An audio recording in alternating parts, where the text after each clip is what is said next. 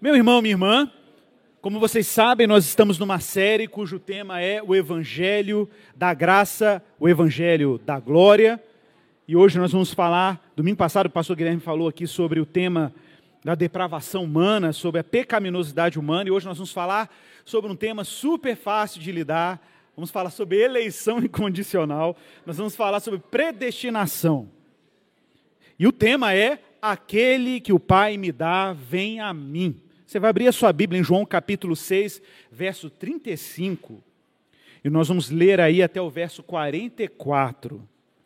Quero apenas lembrar os irmãos que esse é apenas um início de um tema, de vários temas que vão ser tratados aqui nessa série.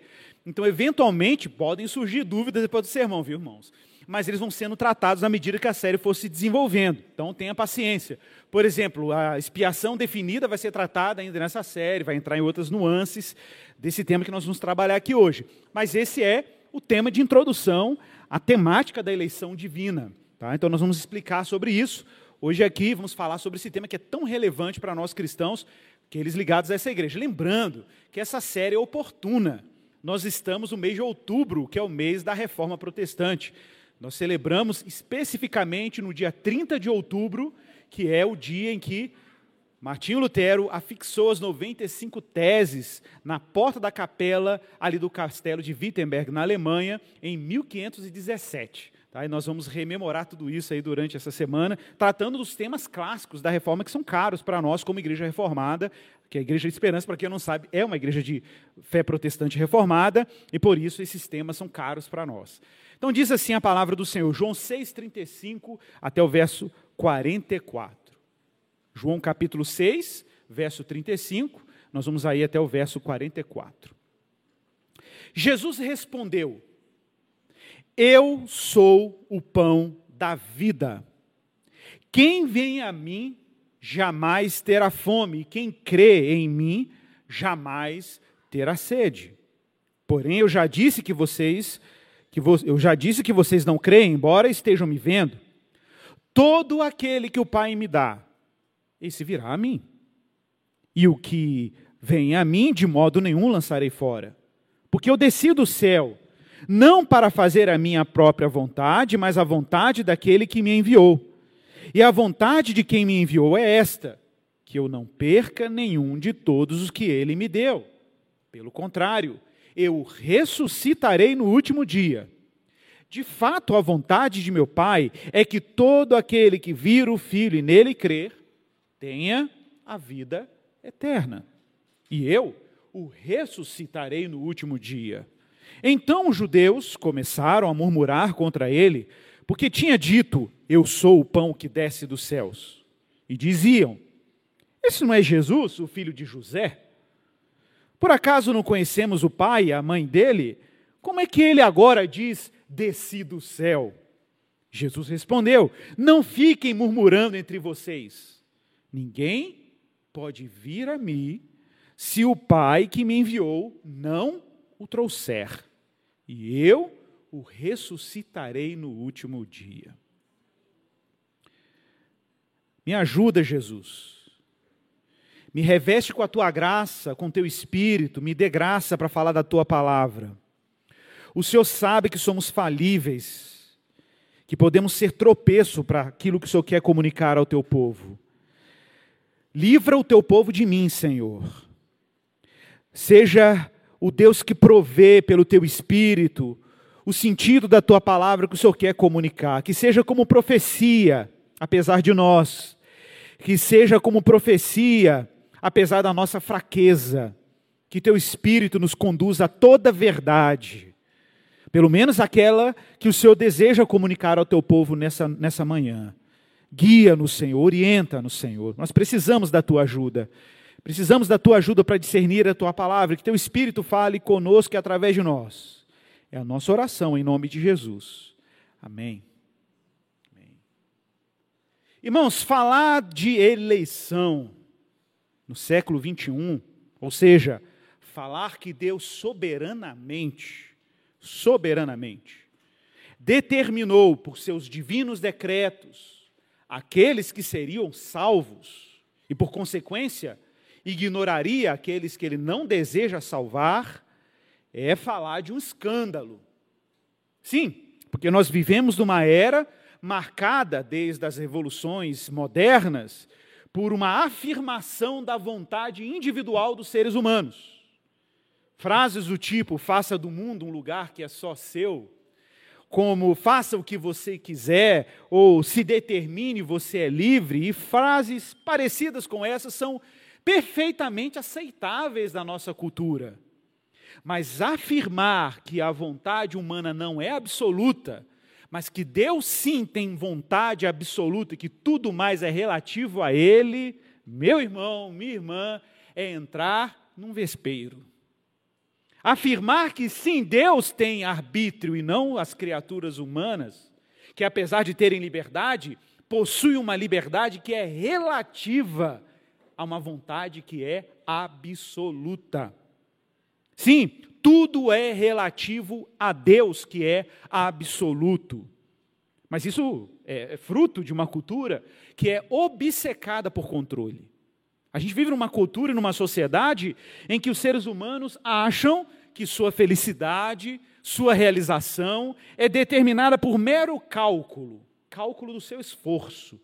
Se eu fizer uma boa planilha, um bom projeto, administrar bem os meus planos, eu vou conseguir alcançar um projeto, uma, a felicidade, um sonho. O problema é que nós estamos hoje aqui nesse púlpito e a igreja reformada e o cristianismo, de certa maneira, vem anunciando uma mensagem que é um escândalo para a mente moderna: que Deus continua sendo soberano. Deus continua destituindo e instituindo quem Ele quiser. E Deus continua fazendo o que Ele quer porque ele continua sendo um Deus soberano. Por mais que isso escandalize a nossa mente e os nossos sentimentos modernos. No fim, o que ainda paira na imaginação de muitas pessoas, e eu aqui afirmo, inclusive na imaginação de muitos cristãos, é que no fundo, no fundo, a gente deseja um Deus domesticado um Deus amestrado, um Deus que de preferência esteja sob supervisão das minhas expectativas sobre Ele. Mas é um escândalo afirmar que Deus tem a sua vontade estabelecida e que não passa de uma brincadeira de crianças dar murro sobre a mesa dizendo: Eu determino, eu decreto, eu profetizo diante da explosiva e absoluta vontade soberana de Deus sobre qualquer outra vontade ou sonho. Mas a gente sabe que essa desconfiança radical na soberana vontade de Deus, que habita no coração da humanidade, não é nenhuma novidade. Desde a origem da humanidade no jardim do Éden, particularmente a origem do pecado, nós vemos ali, no jardim, plantada essa rebeldia radical do coração humano. O homem colocando uma dúvida sobre a vontade de Deus. E a serpente, oportunizando essa dúvida radical, introduz no coração do homem a incredulidade, essa desconfiança de que Deus sabe o que está fazendo. Em grande medida, a caminhada do cristão está em descobrir que a vontade, a vontade de Deus é boa mas o diabo e as suas hostes, bem como a nossa condição pecaminosa e caída, insistem em colocar sempre um ponto de interrogação. Será que Deus é confiável mesmo?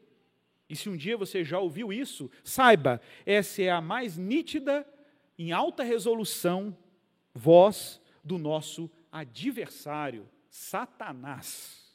Sim, gente, é dele que vem essa aposta cínica, essa dúvida radical sobre a bondade de Deus. Mas Deus se apresenta na palavra e nas escrituras como sendo portador de uma vontade que é soberana, é fato, mas uma vontade que está sempre a serviço da sua bondade. Os reformadores gostavam de dizer que a vontade de Deus pode ser classificada de duas maneiras. Existe uma vontade revelada de Deus e uma vontade oculta de Deus, insondável. Quanto à sua vontade revelada, ela é patente, ela é conhecida, ela foi revelada. Mas existe uma dimensão da vontade divina que nós não acessamos. e por não acessarmos, devemos manter o nosso coração modesto, apenas confiando que Deus sabe o que está fazendo. Veja bem, no caso de Abraão, por exemplo, quando Deus revelou a Abraão: Abraão, pega o seu filho, coloque-o sobre um altar, era o que foi revelado a Abraão. O que não foi revelado a ele era que Deus interromperia aquele sacrifício. Por exemplo, quando Deus revelou que desejava tirar os seus filhos, os filhos de Israel do Egito, nós vimos isso aqui na série de Êxodo, Deus revelou a sua vontade em tirar os israelitas do Egito, mas ele ocultou os seus planos de endurecimento do coração de Faraó. E depois, ele tornou evidente por que endureceu, para que o seu nome fosse glorificado. É claro que nós vamos na compreensão de Deus na medida em que Ele nos revelou algo sobre a Sua vontade, mas existe uma dimensão da vontade de Deus que nos é velada, oculta. Deus faz coisas misteriosas.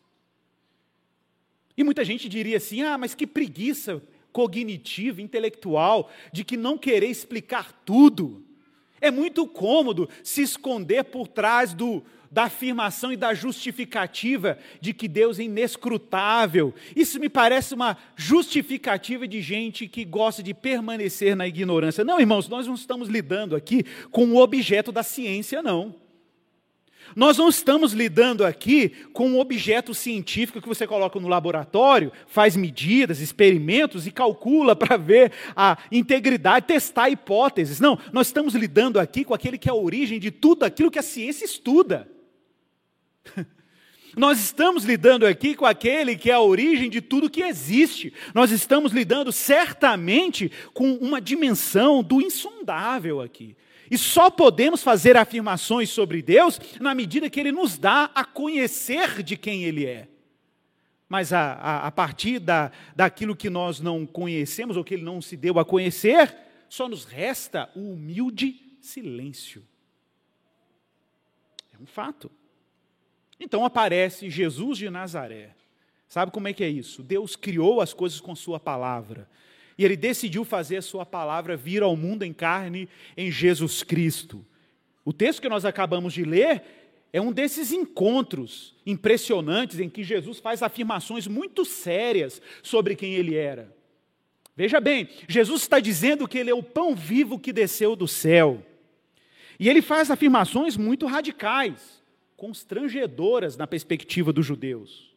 No verso 37, Jesus diz que todo aquele que o Pai me dá, esse virá a mim. Observe como o tom de Jesus é um tom de tranquilidade. Do outro lado, alguns religiosos judeus enfurecidos com as afirmações de Jesus sobre si mesmo, dizendo que ele veio do Pai. Eles estão intrigados. Como assim ele? Que petulância! Como ele pode dizer que veio do Pai? Ele não é o filho do seu Zé? o carpinteiro? Como ele pode dizer tais coisas a seu respeito? E Jesus, de maneira suave, tranquila, inabalável, ele responde: Todo aquele que o Pai me dá, esse virá a mim. Eu não estou aqui num projeto de tentar convencê-los de alguma coisa. Eu só estou anunciando que eu preciso anunciar. Verso 44. Porque ninguém Irmão, leia esse texto, por favor, com calma. Preste atenção em cada expressão que é utilizada. Nessa frase, o texto não falou alguns, ok? O texto está dizendo que ninguém, absolutamente ninguém, pode vir a mim. Jesus dizendo: ninguém pode vir a mim se alguma coisa não acontecer antes. É isso que Jesus está dizendo. O quê? Olha aí, o texto está dizendo. Ninguém pode ir a Jesus se um negócio não acontecer antes. Para você ir a Jesus, é necessário que um processo antecipe a sua ida a Jesus. Qual é o processo? Ninguém pode vir a mim se o Pai que me enviou não o trouxer. É simples do jeito que você leu aí. Se você sabe o português, consegue ler o português, é o que está escrito aí. Mas pense nisso. Pense nas consequências e nos desdobramentos de uma afirmação como essa, que parece simples, de Jesus. O que Jesus está dizendo é que se um dia você olhou para ele e declarou: sim, Jesus Cristo é o meu Senhor, meu Salvador, é o lugar da minha salvação, é o lugar da minha segurança, você só fez isso porque o Pai te conduziu a Jesus. Simples assim. Ah, Igor, será que não foi porque minha avó era católica, minha tia era crente, meu bisavô era missionário? Porque eu, eu não, sei lá, de repente Deus olhou para mim, lá da eternidade, e falou assim: Nossa, que menina bacana, olha como ela se comportou bem esse ano, igual Papai Noel. Olha, ele ajudou um velhinho a atravessar a rua. Nossa, ela tem grande chance de ser uma escolhida minha. Ela apresenta os critérios da minha escolha. Quem sabe, né? Quem sabe? Ela tem um potencial de ser uma candidata. Você já viu quando a pessoa está assim, né? É muito comum nas famílias cristãs. Peço desculpas aos não cristãos que estão nos visitando hoje, vocês são super bem-vindos aqui nessa casa.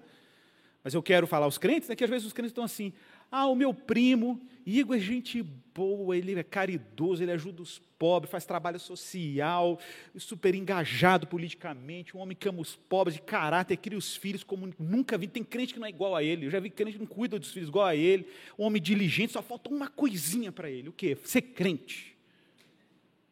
Ô, irmão, falta tudo para ele, então. Né? Mas que petulante, né? Não, irmãos, falta tudo, porque Cristo é tudo que um homem precisa. Cristo é tudo que a existência precisa.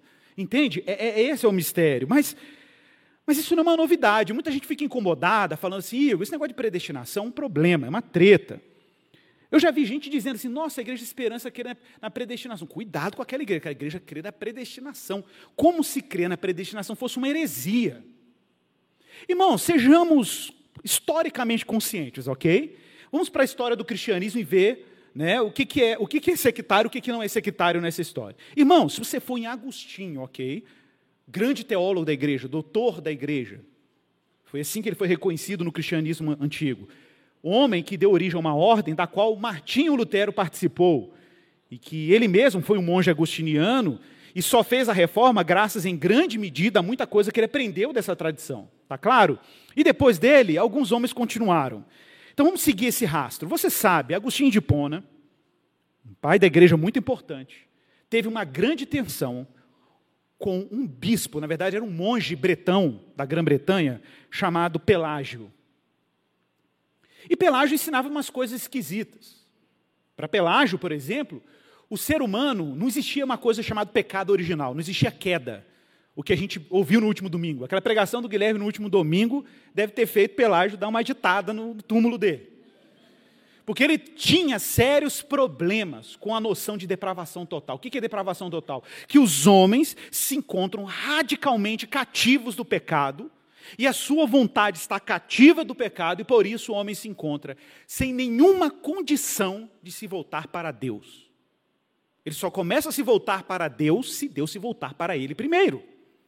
Do contrário, ele vai continuar cativo da sua própria vontade. Qual é a vontade? Pecar e ser incrédulo, rejeitar Deus. É isso que o homem é por natureza, segundo a linguagem de Paulo. Por natureza, filhos da ira. Foi o texto pregado no último domingo. Mas veja bem, essa é a condição do homem. Pelágio dizia: não, não existe isso não. Todos os homens são iguais a Adão e Eva. Não herdaram nenhum pecado original. E todos os homens têm liberdade e condições em si mesmos, se ele decidir, amanhã, ele pode cumprir toda a lei de Deus, todos os mandamentos de Deus. O único problema é que o homem não sabia o que fazer. Então o que Deus fez? Deus enviou Jesus para ser um exemplo para ele. Então, para ele ser salvo, ele só precisa usar o dom do seu livre-arbítrio e imitar Jesus. E ele será salvo. Então não existe esse negócio chamado eleição. O que existe é uma eleição condicionada à liberdade humana. É porque Deus sabia quem obedeceria. Como ele sabia que obedeceria, logo os eleitos são aqueles que ele preveu que andariam plena e inteiramente na sua vontade. Isso é pelágio. Parece lindo, né? Teve um monte de crente que falou, opa, mas não faz sentido não, Igor. Não, isso é heresia, ok? E eu não estou falando de arminianismo, não. Estou falando de pelagianismo, que é muito mais grave. Então, se você falou, ué, eu estou quase me convencendo aqui, irmão, irmão, vigia. Vou ler para você o argumento de Pelágio. Pelágio, né? Estou lendo Agostinho, não. Tá? Deus sabia de antemão os que se santificariam e permaneceriam sem pecado pelo uso da liberdade. Por isso os escolheu antes da criação do mundo em sua presciência, mediante a qual previu que seriam santos. Então Deus preveu que eles seriam santos. Preveu que fulano de tal ia andar no caminho, ia fazer tudo certo. Então, como ele sabia que a pessoa no futuro ia andar nos prum, é meu eleito. Deus lá fala, é meu eleito, já vi que vai ser, porque é gente boa. Então Deus falou assim: é meu eleito. Não foi ele que os fez santos e irrepreensíveis. Não foi ele que os fez santos e irrepreensíveis. E nem os faria, mas apenas previu que seriam. O trabalho de Deus foi só prever que eles seriam gente boa no futuro. Isso é pelágio. Refutação de Agostinho. Lá vem. Em qual obra? Gente, Agostinho tinha uma obra. Sim, ele tinha uma obra chamada De Predestinatione Sanctorum, a santa predestinação. Era um texto de Agostinho. Veja que interessante. Refutando Pelágio. Olha o que ele diz. Percebeis, sem ter nenhuma dúvida, com quanta evidência do testemunho apostólico, a graça de Deus é defendida. Sim, esta graça contra a qual se levantam os merecimentos humanos. Como se o homem desse algo primeiramente para algo receber em retribuição. Portanto, Deus nos escolheu em Cristo antes da fundação do mundo, predestinando-nos para sermos seus filhos adotivos, não porque seríamos santos e irrepreensíveis por nossos méritos mas porque ele nos escolheu e nos predestinou para o sermos. Assim agiu segundo o seu conselho, para que ninguém se glorie em sua vontade, mas na vontade de Deus. Irmãos, os teólogos da antiguidade estavam ocupados em defender a obra soberana de Deus para salvar o pecador por uma razão. Essa era a única forma de se preservar a glória de Deus.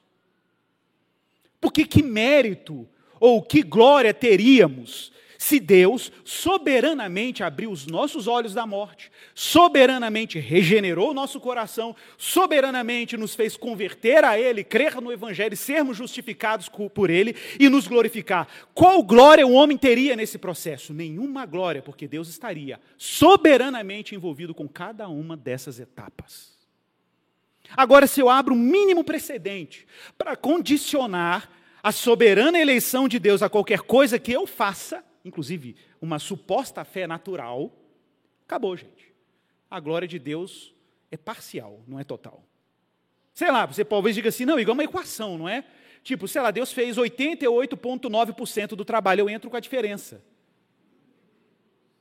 Faz sentido, não faz? Nenhum, meu irmão. Não faz nenhum sentido, porque no final, você não pode ler Efésios, que foi lido aqui no último domingo. Pela graça sois salvos, mediante a fé. Isso não vem de vós, é dom de Deus para que ninguém se glorie. É isso. Não pode ter espaço para nenhum tipo de autoglorificação no Evangelho. Porque você sabe, a imagem é um pouco estereotipada, caricaturada, mas para muitos cristãos, eu de novo não estou aqui me referindo a arminianos necessariamente, estou me referindo a muitos cristãos que vivem pelagianismo sem saber que são. Eu já vi muita gente que é pelagiano dizendo que é arminiano. É pelagiano, é pior. É pior. Porque o arminiano crê na graça de Deus, na suficiência do Evangelho, na justificação, crê nessas coisas. Mas o arminiano não fica ainda com aquela coisa, assim, ah, acho que é, é 90% meu, 10%. 90% é Deus, 10% sou eu. Eu, eu. eu já fui de uma seita, vocês sabem disso, que se pregava que a graça servia para te colocar no caminho, depois era com seu livre-arbítrio. E se você caísse da sua condição de livre-arbítrio, você recorria à graça para pedir perdão e começar de novo no seu livre-arbítrio a jornada. Ah, pelagianismo, clássico. Com cheiro de enxofre. Mesma coisa, não muda nada. Entendeu? Treva purinha isso, porque não tem glória de Deus, não tem glória de Jesus, não tem a glória do Senhor. Deus não é glorificado, porque Deus pode ser, ele pode entrar com 90% dos recursos, mas ele vai estar sempre condicionado aos 10% meu. Já contei essa história, como se Deus olhasse para uma pessoa, soberano, supremo, grandioso, olhasse para uma pessoa, você está orando para ela converter, e Deus está lá cruzando os dedos, ai, tomara que ela creia no meu evangelho. A gente fala da glória, a gente fala da soberania, a gente fala do supremo que Deus é, até o momento que ele encontra um outro Deus no processo, que é o ser humano. E Deus fica ali, Deus, supremo, soberano, fica ali, torcendo, né? Já viu aquela música, né? Tem uma música aí cristã aí, que terrível, que compor aí. Não vou bater na mesa do púlpito dessa vez, não. Pode deixar. Terrível que fizeram aí, né? que fica Deus torcendo para o filho: Ô oh, filho, vem, filho, eu estou aqui torcendo por você. Porta na cara do pai, não, filho, e não sei o que. Fica aquele Deus, Deus mendigando a fé, a fé das pessoas. Tomara que ele creia em mim. Tomara que ele confie na minha palavra.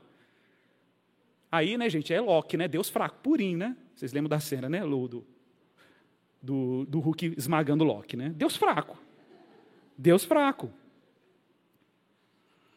Irmãos, não apenas Agostinho afirma a necessidade de uma eleição misteriosa, de uma soberania de Deus para a salvação dos eleitos de Deus, como Lutero, seguindo a mesma tradição, escreveu uma obra belíssima sobre esse tema, que é o livro Cativeiro da Vontade foi uma resposta a Erasmus de Roterdã, baseado nessa noção de que Deus é radical na sua soberania. Por quê? Porque se o homem se encontra radicalmente aprisionado à sua própria vontade, ele só pode ser liberto dela se outra vontade cativá-lo. Nesse caso, a vontade de Deus. Você só sai desse cativeiro de estar auto-entretido se Deus soberanamente abrir a cova, meu irmão. Se Deus soberanamente fizer o seu decreto divino falando assim: você é meu. Foi o que ele fez com Paulo no caminho de Damasco. Afinal de contas, Paulo estava ali entretido com um projeto muito bem definido de domínio religioso para esmagar os cristãos. Ou você acha que Paulo tinha ali algum traço de virtude que Deus podia falar? Olha, esse cara é bom, ele até merece. Não, irmãos, ele era opositor de Jesus, ok? A ponto de Jesus falar: Paulo, por que me persegues?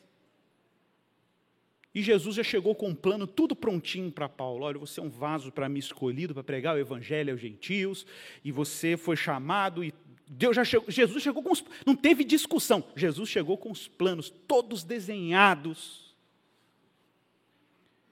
E aí Deus, Jesus ainda adiciona um anexo no contrato.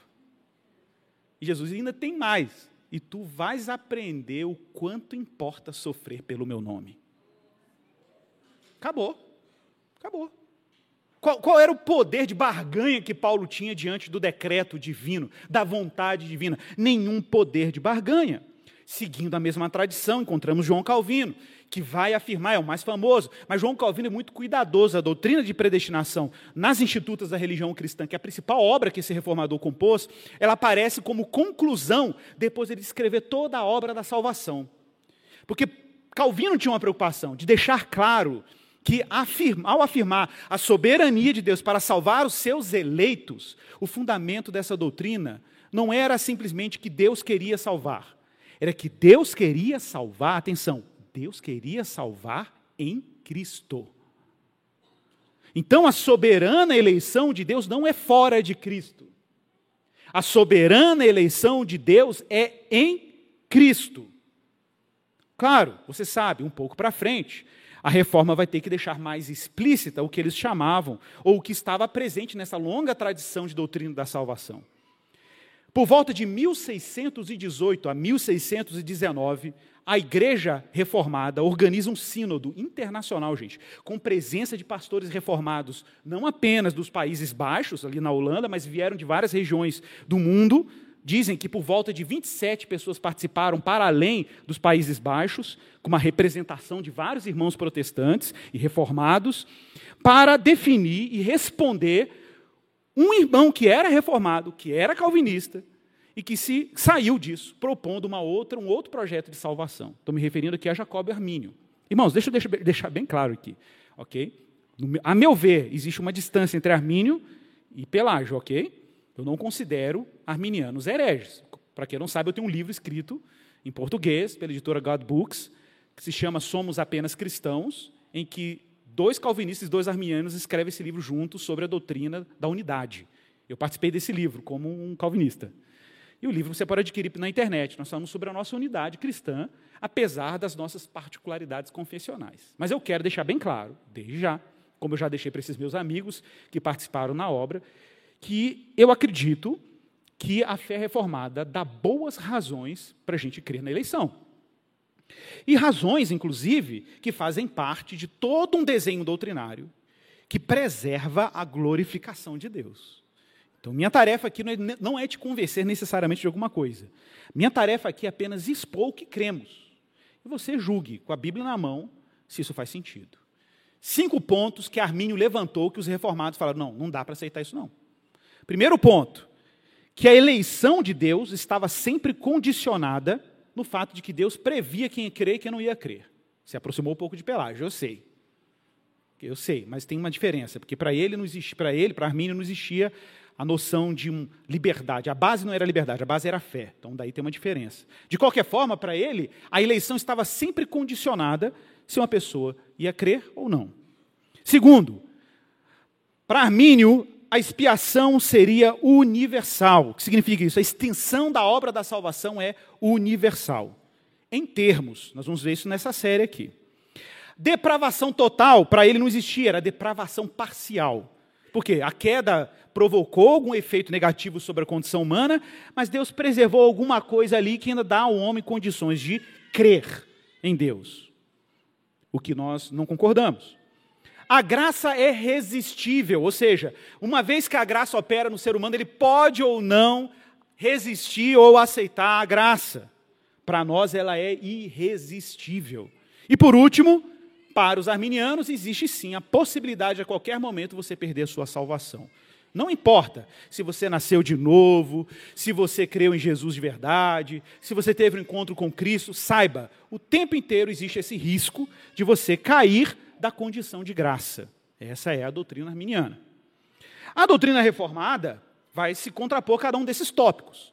E vai afirmar: não, a eleição é incondicional. Não há nada em nós que possa condicionar os decretos divinos. Deus não olhou para você e falou assim: não, acho que você merece. Não, Deus quis. Aí você fala, por quê? De novo, vontade oculta, não é revelada. Nós não sabemos. Só sabemos que é vontade dele. Nós vamos ver um texto daqui a pouco falando sobre isso. Deus quis. Ah, porque ele é arbitrário? Não, arbitrário a gente sabe que ele não é. Com certeza, quando eu leio a Escritura, o que eu não vejo é um Deus caprichoso e arbitrário. É porque ele quis. E a vontade dele é boa. E ele tem razões para querer. E tem razões também para não revelar os seus critérios. De qualquer forma, a única fonte que Deus consultou para a sua eleição é a sua própria vontade. E não há nada, nenhuma criatura, que pudesse persuadir Deus de ter escolhido um cristão ou não. Não há nada. Essa escolha é, repito, incondicional. Não há nenhuma condição humana que possa atrair a atenção de Deus. Ah, Igor, mas Deus não faz acepção de pessoas. A frase clássica. Ok? Beleza. Calvino já falava dessa frase lá nas institutas, gente. Já falavam isso lá. Não há nada novo. Ah, mas Deus não faz acepção de pessoas. Claro que não. A prova disso é que entre os eleitos tem de tudo, gente. Nenhuma acepção. Tem pobre, tem rico, tem culto, tem inculto, tem alfabetizado, analfabeto, tem judeu, tem gentil, tem branco, tem negro, tem amarelo, japonês, coreano. Deus não faz acepção se a pessoa tem uma limitação cognitiva, se não tem, se é hiperinteligente, se não é inteligente. Deus definitivamente não faz nenhuma acepção de pessoas entre aqueles que ele elegeu. É, esse é o sentido de não fazer acepção de pessoas, ok? Ah, mas Deus amou o mundo de tal maneira que deu o seu Filho unigênito para que todo aquele que nele crê não pereça, mas tenha vida eterna. Viu? Deus amou o mundo. Claro que ele amou. E como ele provou o seu amor? De tal maneira que deu o seu Filho unigênito para todo mundo, né? Não. Mentira, não está isso no texto. De tal maneira que todo aquele que nele crer então não é para todo mundo. Ele amou o mundo, demonstrou amor ao mundo, dando seu filho para os que nele creem. Não pereça, mas tenha a vida eterna. Ah, mas quem crê? Olha, a gente vai ver daqui a pouco quem crê. Quem pode crer? Né? Pode crer aquele que Deus acende o coração para crer. Então não, não há discussão nesse ponto, mas vamos continuar. Igor, defina a eleição. Vamos definir a eleição. O que, que é eleição, afinal de contas? Gente, estou citando o artigo 7 dos canos de Dort na íntegra, ok? Abre aspas. A eleição é o propósito imutável de Deus, pelo qual ele, antes da fundação do mundo, segundo o soberano conselho da sua vontade por pura graça, escolheu para a salvação em Cristo de entre toda a raça humana caída pela própria culpa do estado original do pecado, ele escolheu aqueles que seriam salvos. Também, desde a eternidade, ele constituiu a Cristo como mediador e o cabeça de todos os eleitos e o fundamento da salvação. Assim, decretou dar a Cristo os que haveriam de ser salvos e chamá-los a trazê-los eficazmente à sua comunhão pela sua palavra e pelo Espírito. Aí agora nós vamos checar pela Bíblia se isso aqui faz sentido. Se não é mais uma, uma heresia, né, irmãos? Temos que checar. Bom, vamos, vamos checar. Vamos começar por aqui. Irmãos, nós sabemos que Deus governa tudo pela Sua palavra. Concordamos até aqui? Graças a Deus. Né? Salmo 33, está lá. Pois Ele falou, tudo se fez, Ele ordenou e tudo passou a existir. O Senhor frustra os planos das nações e anula os intentos dos povos. O plano do Senhor dura para sempre. Deus tem um plano, o plano do Senhor dura para sempre. Os intentos do seu coração os intentos do seu coração por todas as gerações. Salmo 33, verso 8, 9, 10 e 11. Apocalipse 4, 11. Tu és digno, Senhor e Deus nosso, de receber glória, honra e poder, porque criaste todas as coisas e por tua vontade, por tua vontade, elas vieram a existir e foram criadas. Efésios capítulo 1, verso 11, diz que Deus faz todas as coisas. Não falou algumas, ok? Presta atenção. Deus faz todas as coisas conforme o conselho da sua vontade. Falei sobre isso alguns domingos atrás. Falei sobre o fato de que Deus misteriosamente vem gerando filhos da sua vontade. Que a vontade de Deus anda parindo gente que a vontade de Deus anda concebendo criaturas que eram só criaturas e viraram filhos e filhas de Deus, porque Deus gerou no útero da sua vontade criaturas à sua imagem e semelhança que são co-herdeiros com Cristo e por isso são filhos e filhas dele. Não foram gerados da sua própria autonomia, foram gerados da vontade de Deus. Vou ler na íntegra, João capítulo 1, você sabe, verso 12 e 13. Mas a todos quanto receberam, deu-lhes o poder de serem feitos filhos e filhas de Deus, a saber, atenção, os que creem no seu nome. E a gente se pergunta, está vendo? Está tá, tá dizendo aí que eles viraram filhos de Deus porque creram no nome dele. Sim, mas tem um negócio que acontece antes de crer no nome dele. Está no verso seguinte, verso 3: os quais não nasceram da vontade do sangue, da vontade da carne, da vontade do homem, mas nasceram de uma vontade. Nasceram da vontade de Deus. Você pensou nisso já alguma vez na sua vida?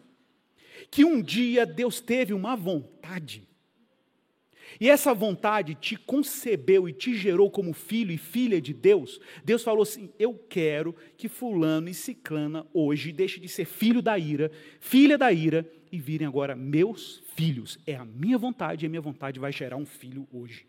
E Deus gerou. Isso, isso é extraordinário.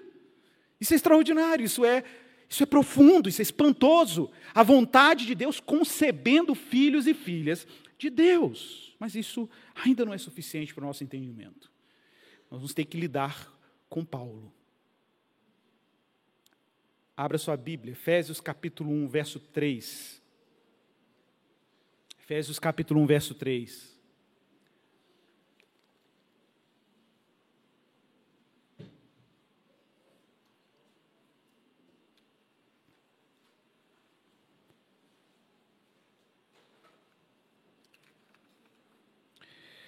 Estou lendo aqui na nova Media atualizada, mas você pode acompanhar na sua versão aí. E eu, é importante que você abra a Bíblia agora, esteja com ela no seu colo ou no seu celular e acompanhe a leitura comigo, ok? Eu vou explicando. Veja bem. Paulo aqui está fazendo uma espécie de doxologia. O que é doxologia? Paulo está glorificando a Deus. É uma oração adoradora, ok? Está adorando a Deus. Ele está extasiado com Deus. Então ele introduz a sua carta maravilhando os leitores da igreja de Éfeso com os mistérios de Deus, com a profundidade da sua vontade. Veja que interessante. E aí Paulo começa, bendito, olha, é um culto, é uma adoração. Ele está reconhecendo, ele está bendizendo Deus. Bendito seja o Deus e Pai de nosso Senhor Jesus Cristo, que nos abençoou com todas as bênçãos espirituais nas regiões celestiais em Cristo Antes, atenção, verso 4, antes da fundação do mundo. Irmãos, isso aqui significa simples isso, simplesmente isso. Antes de Deus criar passarinho, criar ser humano, criar terra, criar mar, criar planeta, criar gente, criar Adão e Eva, antes do pecado entrar no mundo, antes de Caim matar Abel, ok? Antes de ter dilúvio, antes de Deus fundar a realidade que nós conhecemos como realidade temporal, antes da fundação do mundo, Deus nos escolheu e nos escolheu nele para sermos santos e irrepreensíveis diante dele em amor. Em amor, nos predestinou. Ah, e predestinação, como é que está no grego? Um monte de gente, pastor, como é que está no grego? Predestinação. Ô, gente, está desse jeito no grego, ok? Predestinação. Deus destinou por antecedência. antecedência. Deus predestinou. Deus predeterminou. É, é, é desse jeito, ok? Deus nos predestinou para Ele, para sermos adotados como seus filhos, que foi o que a gente leu lá em João. Por meio de Jesus Cristo, segundo o propósito, as antigas versões falam beneplácito, o propósito da sua vontade. E por que, que Deus fez as coisas assim? Por que, que Deus nos predestinou a partir da sua vontade, do seu propósito? Por uma razão, verso 6: para louvor da glória de Sua graça. Porque Ele tem que ser glorificado em tudo que acontece em nós e que coopera para a nossa salvação. Foi por isso que Ele fez as coisas assim. É, esse é o espanto do Evangelho, meus irmãos. É porque ninguém chegou no Evangelho porque merece o Evangelho. Ninguém chegou no Evangelho porque teve desejo pelo Evangelho. Nós só chegamos no Evangelho porque Deus se chegou a nós primeiro. Foi o movimento divino de Deus vir em nossa direção que nos fez despertar para irmos em direção a Ele. Pastor Guilherme pregou aqui Romanos 3, e o texto é claro: não há quem busque a Deus. Não há quem busque. Ah, eu estava buscando. Já era Deus te buscando, meu irmão. Já era Deus indo em sua direção. Isso, é extraordinário. Mas vamos lá. Vamos lá. Verso 7: Nele temos a redenção pelo seu sangue. Observe como a eleição e a predestinação não são fora de Cristo, ela acontece em Cristo. Nele temos a redenção pelo seu sangue, a remissão dos pecados, segundo a riqueza da sua graça, que Deus derramou abundantemente sobre nós em toda sabedoria e entendimento. E ele nos revelou o mistério da sua vontade. Aqui, irmãos, a vontade oculta se torna vontade revelada segundo o seu propósito, que ele apresentou em Cristo, de fazer convergir em Jesus, na dispensação da plenitude dos tempos, todas as coisas, tanto as que estão no céu como as que estão na terra. Em Cristo fomos também feitos herança, predestinados, atenção, segundo o propósito daquele que faz todas as coisas conforme o conselho da sua vontade a fim de sermos para louvor da sua glória, nós que de antemão esperamos em Cristo, nele também vocês, depois que ouviram a palavra da verdade, o evangelho da salvação, tendo nele também crido, receberam um selo do Espírito Santo da promessa. Simples assim. Tá, isso é suficiente? Não. Tem um outro texto bombástico ainda, tem alguns. João 15, 16, não precisa abrir, vou só ler para vocês, se quiser checar depois, pode checar, mas João 15, 16 é muito claro. Jesus está lá com os discípulos, mais uma prova de que Deus não faz acepção de pessoas, que tinha de tudo ali entre os discípulos, né? Tinha de tudo. Todo tipo de gente ali já. Deus já desde sempre deixando claro que o negócio não estava nas criaturas que ele estava salvando, estava nele que estava salvando, ok? E está lá Jesus com os discípulos, e aí Jesus olha para os discípulos, João 8, 28 ele diz: Sabemos, oh, desculpa, João 15, 16. Não foram vocês, olha como Jesus é claro, não foram vocês que me escolheram. Irmãos, por isso que a gente não faz apelo aqui. Vamos, quem quer aceitar Jesus, levanta a mão. Vocês descobriram, né? Por que a gente não faz? Levanta a mão quem quer aceitar Jesus. Aí não tem confissão, não tem, no batismo. É no batismo que a pessoa faz a confissão. A Bíblia fala: se com teu lábio confessar e teu coração creres que Jesus é o Filho de Deus, será salvo. Mas então onde acontece a confissão? No batismo. É lá que acontece a confissão de fé. Agora, aqui a gente não faz, levanta a mão para aceitar Jesus, porque não faz sentido aceitar Jesus. Jesus, Jesus não é um bem que está condicionado a eu aceitar ou não aceitar. E Jesus também não é um produto que eu ofereço que as pessoas podem falar, ah, eu vou pensar, volta, passa amanhã, Senhor. Não, não tem, não tem isso. Não tem isso, não existe isso. Tem gente que quando ouve a pessoa evangelizando, a pessoa evangeliza tão errado, que, ela fala, que a pessoa fica assim, não, mas Jesus, Jesus é interessante, né? É muito interessante. Mas você, você é um, é um amado de Deus, você é uma pessoa especial para Deus. Você é um escolhido, Deus tem planos para você. A pessoa fala assim, não, sou bom mesmo, hein? eu vou até pensar se eu aceito esse Jesus, porque eu sou tão bom que. Né? Pessoa faz um cálculo, ela pode até chegar à conclusão que é assim, não, eu sou top. Isso foi melhor do que o coach que eu fui na palestra semana passada. Né? Não, irmão, você é miserento, carcomido pelo pecado, filho da ira, destinado à condenação. É tudo isso que a Bíblia fala mesmo. A Bíblia vai dizer tudo o que você não queria ouvir. Primeiro você vai, vai dimensionar. Deus primeiro tem que fazer uma anatomia da sua vergonha. Depois que Deus faz a anatomia da sua vergonha, que você fala que você é mais pecador do que você poderia imaginar, aí Deus vai te apresentar o filho dele para você descobrir que você é mais amado do que você poderia conceber. Mas esse amor não estava em você, não era porque você condicionou o amor dele. O amor dele é grande porque ele te amou sem você merecer nenhuma vírgula desse amor. Por quê? Porque Deus fez assim para ele ser glorificado. Para ele ser glorificado. Não há mérito. É graça, meu irmão. É graça, é misericórdia. Não há mérito. Esse é o ponto. Não foram vocês que me escolheram. Jesus diz claramente: não foram vocês que me escolheram. João 15, 16. Pelo contrário, eu os escolhi e os designei para que vocês deem fruto e o fruto de vocês permaneça, a fim de que tudo o que pedirem ao Pai em meu nome eu lhes conceda. Não foram vocês que me escolheram.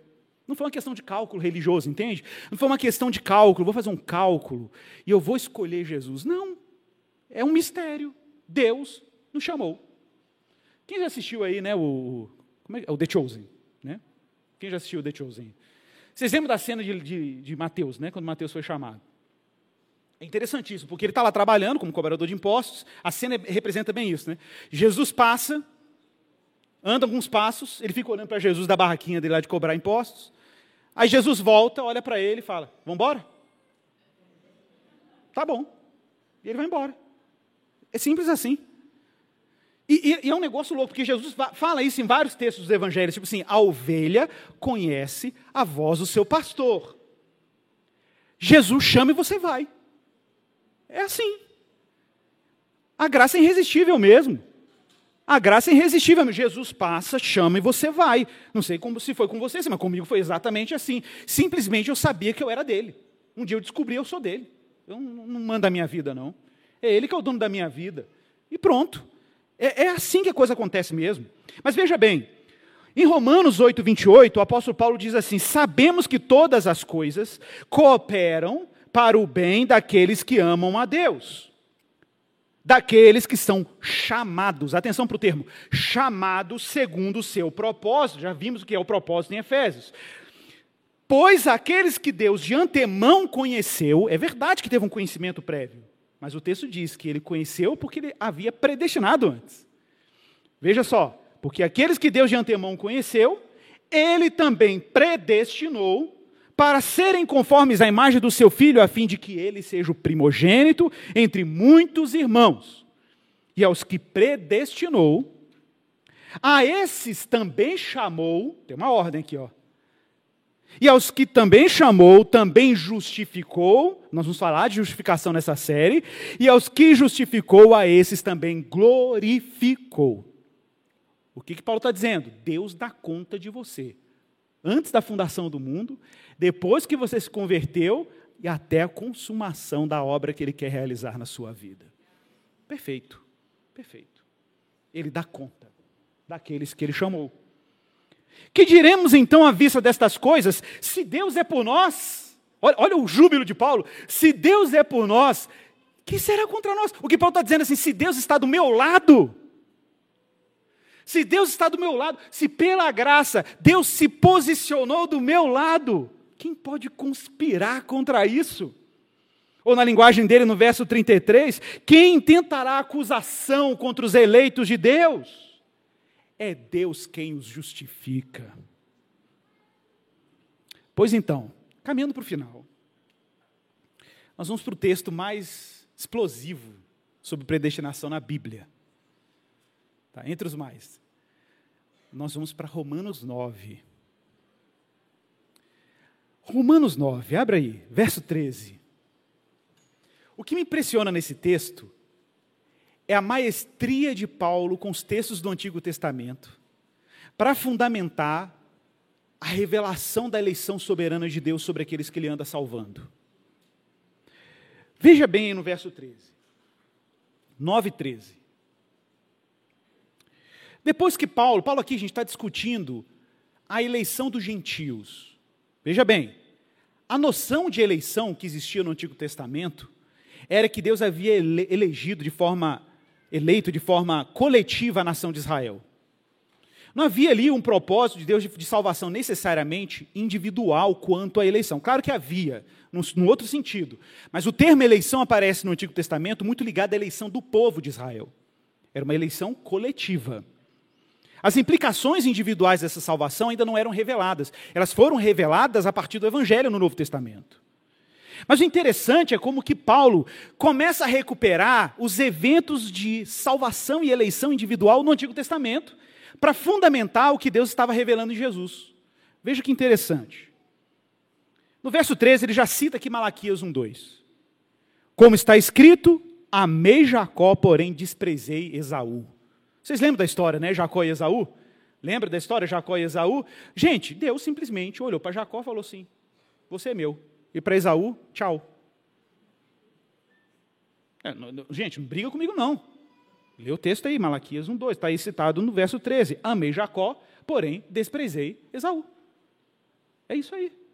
Aí, aí você já está dando bug aí, né? Está tá, tá tendo crise aí já? Crise? Aí Paulo, prevendo a sua crise, já responde no verso 14. Que diremos então? Deus é injusto? Está aí, gente, verso, 14, verso seguinte. Paulo já está lidando com, com, a sua, com a sua crise, já, já resolveu o problema depois. Diremos, Deus é injusto? E Paulo responde, de modo nenhum. Ô, gente, se a gente for usar a lógica da justiça quanto à eleição, vamos tá bom, vamos fazer só a justiça, sem misericórdia, ok? Tira a misericórdia, vamos usar só a justiça. Já que você está preocupado com a justiça, vamos usar só a justiça. Vamos, Deus, Deus seja só justo, esquece a misericórdia. Só justo. Gente, se Deus fosse só justo, todos seriam condenados, indiscriminadamente. Porque afinal de contas, como diz o pastor John Piper, né, o que, que um homem tem que fazer para ele ser condenado? Nascer. Nascer.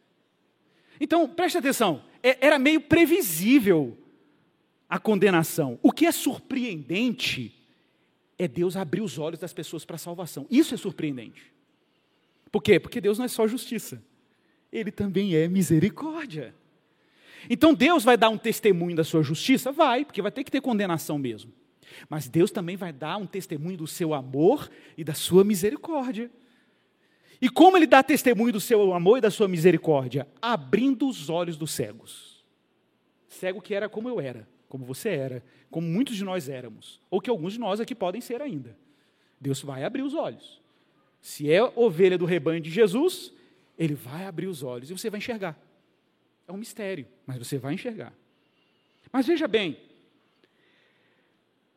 Deus é injusto? Não. Verso 15. Pois ele diz a Moisés: Terei misericórdia de quem eu tiver misericórdia, e terei compaixão de quem eu tiver compaixão, citando o Êxodo 22. Nós estudamos isso aqui. Assim, pois, olha como Paulo é claro: não depende de quem quer ou de quem corre. Não depende de você querer e não depende de você se esforçar. Não depende de quem quer e não depende de quem corre. Mas depende de quê? De Deus ter misericórdia. Está claro? É Deus ter misericórdia. Misericórdia, o Senhor tem misericórdia. Só isso. Mas não tem, não é resultado, não é um. Gente, salvação não é uma recompensa, não é um prêmio. Não é um negócio que você ganhou lá no final, assim, não, me esforcei, mereci. Não. Depende da misericórdia de Deus. Verso 17: Porque a Escritura diz a Faraó: Foi para isto mesmo que eu te levantei, para mostrar em você o meu poder e para que o meu nome seja anunciado em toda a terra. Então Deus entregou Faraó a sua dureza, porque ele tinha interesses nisso. Deus tinha interesses. E o interesse era que ele fosse glorificado. Nós vimos isso na série. Quanto mais Faraó endureceu, mais Deus foi exaltando a sua glória no Egito com sinais e prodígios que ele realizou. Então existem pessoas que estão endurecidas, rígidas, e que não serão salvas providencialmente, porque Deus tem lá os seus planos. Talvez você fale assim, nossa, mas que tirano, né? Não. Fique tranquilo, que o testemunho da misericórdia dele continua evidente, apesar dos seus planos de entregar algumas criaturas ao endurecimento. Como que o testemunho da misericórdia dele continua intacto? Porque ele continua salvando. Ele continua redimindo, ele continua abrindo os olhos, ele continua transformando filhos da ira em filhos de Deus. Então, peraí, você não pode ocultar a benevolência de Deus porque você ficou cego e obstinado com a dimensão da sua justiça. Deus continua redimindo e salvando. Mas veja bem o que o texto continua dizendo. Olha, mas você vai me dizer, entrou em crise de novo, né? Verso 19. Porque Deus ainda se queixa. Pois quem pode resistir à sua vontade? A pergunta de Paulo. Peraí, meu amigo, verso 20. Quem é você, cara amigo, para discutir com Deus? Será que o objeto pode perguntar a quem o fez, por que você me fez assim? Você comprou um Motorola, o Motorola ficou em crise com o engenheiro, falando: por que você não me fez um iPhone? Né? Ele entrou em crise com o criador dele. Por que você não me fez um iPhone? Você me fez com um Android. Ele pode ter. ter, ter que, olha, olha, o que o texto está dizendo. Será que o objeto pode perguntar a quem o fez, por que você me fez assim? Não pode. Será que o oleiro não tem direito sobre a massa para do mesmo barro fazer um vaso para a honra e outro para a desonra? Que diremos se Deus, querendo mostrar a sua ira e dar a conhecer o seu poder, suportou com muita paciência os vasos de ira preparados para a destruição, a fim que também desse a conhecer as riquezas da sua glória nos vasos de misericórdia que de antemão preparou para a glória? E aí Paulo deixa claro, verso 24: esses vasos somos nós a quem também chamou, não só entre os judeus, mas também dentre os gentios como também diz em Oséias, aí ele cita o profeta. Gente, aqui estão vários textos do Antigo Testamento aqui. Chamarei de meu povo a que não era meu povo, e de amada que não era amada, e no lugar em que lhes foi dito, vocês não são meu povo, ali mesmo serão chamados filhos do Deus vivo. Não sei se vocês se lembram da história de Oséias. Deus manda Oséias casar com uma profissional do sexo. E Deus manda Oséias ter um filho com ela, uma filha. E ele dá o um nome para a filha de não meu povo. E depois Deus manda, às vezes, mudar o nome de não meu povo para meu povo, de Loami para Ami, em língua hebraica. De Loami para Ami, não meu povo para meu povo. Prevendo um dia em que Deus ia pegar gente que não era parte do povo dele e transformaria em membros do seu povo. Baseado em qual mérito? Nenhum. Baseado única e exclusivamente no amor e na misericórdia de Deus. O artigo 10 do nosso catecismo aí do, dos cânones, a causa dessa eleição graciosa é tão somente o beneplácito de Deus, o qual não consiste de haver Deus escolhido de entre todas as condições possíveis, umas certas qualidades ou ações dos homens como requisito para a salvação, mas consiste em que ele, de entre a multidão dos pecadores, adotou para sua possessão certas pessoas. Mas o texto que mais puxou a minha cadeira quando eu tive crise sobre esse tema é o que eu vou ler agora. Atos 13, esse texto é implacável. Porque esse texto aponta para um dilema que muita gente aí começa a entrar na pegadinha do malandro. Porque sabe, o diabo adora usar a verdade para os seus subterfúgios, né, seus, seus, seus estratagemas. Ah, entendi. Então, Igor, se Deus ter os seus eleitos, que Ele cuide de salvar os seus eleitos. Eu não tenho nem que pregar o Evangelho, era tudo que eu precisava ouvir nesse domingo. Eu não preciso mais falar. Mas sabe o que é o irônico? É a quantidade de evangelistas da história do cristianismo que criam na predestinação e eram grandes evangelistas. Vai pesquisar a história de Charles Spurgeon. Vai pesquisar a história de George Whitefield. Grandes evangelistas grandes pregadores do Evangelho. João Calvino mesmo, o próprio Lutero, os próprios reformadores, pega Zwingli, pega esses homens, homens que pregavam o Evangelho com fervor, com ardor, e criam na eleição soberana de Deus. Eles não viam, não apenas não viam nenhuma incompatibilidade em crer na soberana obra salvadora de Deus e a pregação do Evangelho, como eles encontravam na doutrina da eleição uma razão melhor para evangelizar. Por que, que existe uma razão melhor? Nós vamos entender agora em Atos 13. Quero lembrar os irmãos que o capítulo 13 de Atos é a igreja judaica entrando no território dos gentios. Deus está enviando a igreja pregar o evangelho para as nações, lá em Antioquia. Paulo vai numa sinagoga judaica, prega o evangelho, os judeus ficam duros, os gentios creem no evangelho, creem na palavra dele e procuram Paulo no sábado seguinte para Paulo falar do evangelho para eles fora da sinagoga. Olha o que acontece aí, verso 44, Atos, Atos 13, 44. Ao sábado seguinte, quase toda a cidade se reuniu para ouvir a palavra do Senhor. Mas os judeus, vendo as multidões, ficaram com muita inveja e, blasfemando, contradiziam o que Paulo falava. Então Paulo e Barnabé falavam ousadamente e disseram: Era necessário pregar a palavra de Deus primeiro a vocês, primeiro aos judeus. Mas como vocês a rejeitaram, e se julgam indignos da vida eterna, eis que nos voltamos para os gentios. Porque o Senhor assim nos determinou. Eu colocar, aí vai citar um trecho de Isaías. Eu coloquei você como luz dos gentios, a fim de que você seja salvação até os confins da terra. Olha o que aconteceu com os gentios, verso 48. Quando ouviram isso, os gentios são os não-judeus, ok? Os gentios, ouvindo isto, se alegravam e glorificavam a palavra do Senhor e creram. Quem creu? Vamos ver quem creu? E creram todos os que haviam sido destinados para a vida eterna. Você leu direito? Você leu direito na sua Bíblia? Pode ler aí. Ah, tá, como que está no grego, pastor? Está desse jeito. Mesmo jeito.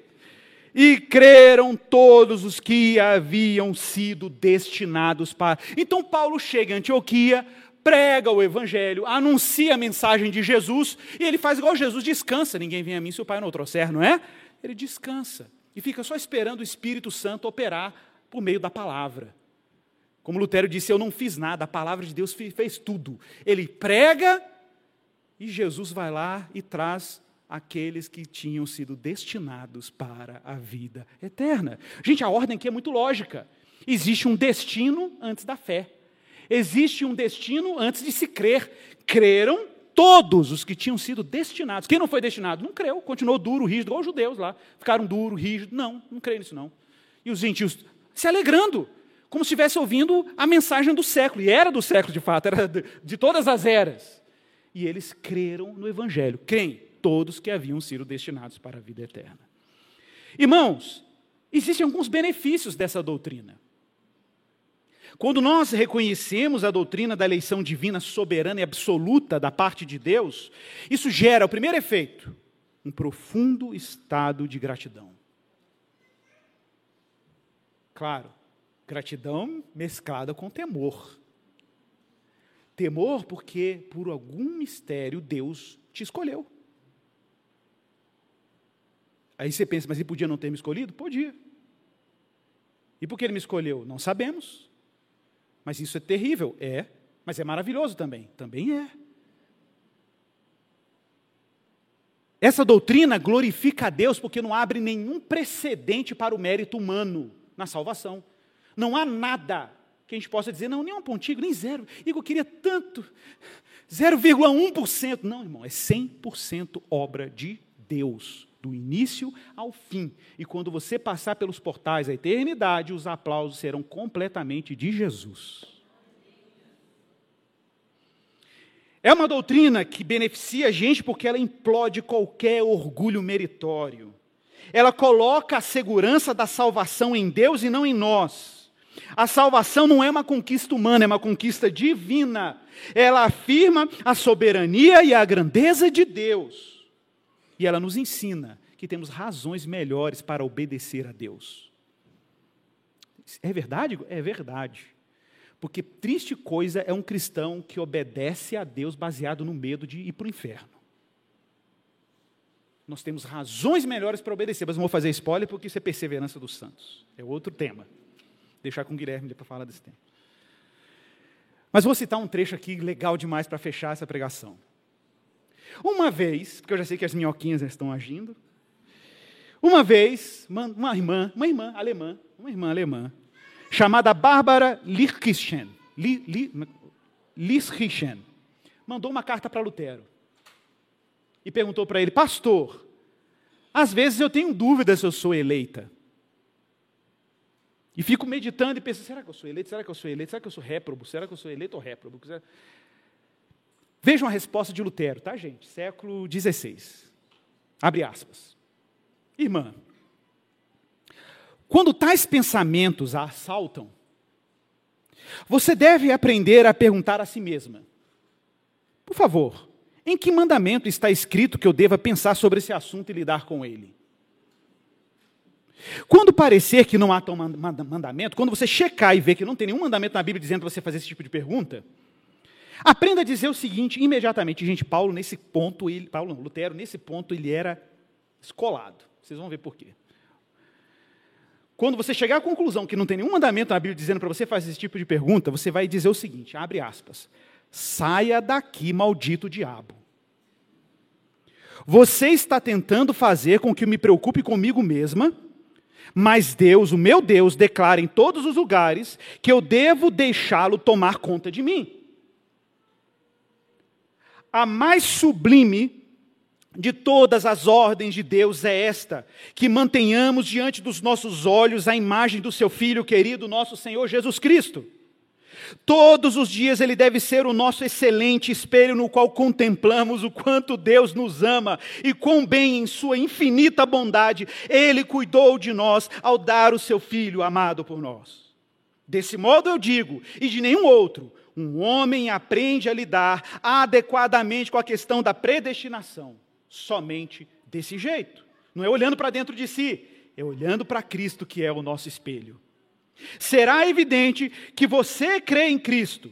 Se você crê, então é evidente que você é um chamado.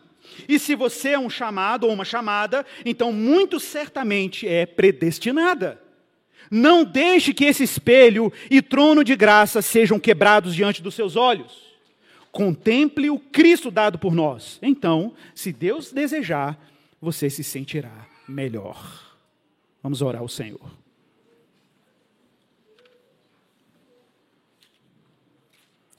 Senhor, nós somos muito gratos por esse mistério insondável que emerge do Evangelho. De que o Senhor, por um decreto divino antes da fundação do mundo, destinou aqueles que pertenceriam ao teu rebanho. Essa mensagem é um escândalo para a mente moderna, eu sei. Mas é a mensagem que nos mantém de pé. Essa é a verdade que nos foi revelada em Jesus e que sustenta todos que o Senhor chamou, do início dos tempos até hoje. É que o Senhor continua fazendo os teus sábios decretos e plantando aqueles que chamou em Jesus. Quando nós olhamos para trás e refletimos sobre a nossa história, Senhor, nós vemos as marcas da tua providência. O Senhor costurando a nossa história e tecendo ela em momentos de, de guerra, momentos de crise, de perda, e em momentos de abundância e de gratidão. Mas tu continuas ali tecendo a história. E a tua providência continua escrevendo o nosso destino até que sejamos aquilo que o Senhor decretou. É verdade que o nosso conhecimento acessa a superfície dessa verdade profunda, insondável, mas é maravilhoso demais saber que o Senhor tem nos mantido de pé por causa do teu compromisso com a tua vontade, Senhor. E que o Senhor nos preserve até o dia bendito quando veremos os aplausos do teu filho e só ele será glorificado. E nós seremos co-herdeiro com ele, nos alegraremos com ele pelos teus grandes feitos, por essa grande colheita que o Senhor anda fazendo no mundo, meu Pai. Nós te damos graças por isso e louvamos o teu nome, Senhor, porque o Senhor continua fazendo essa obra maravilhosa de salvar e fazer crer aqueles que foram destinados para a vida eterna. É a nossa oração em nome de Jesus. Amém. Meu irmão, minha irmã, se prepare para a ceia, prepare o seu coração.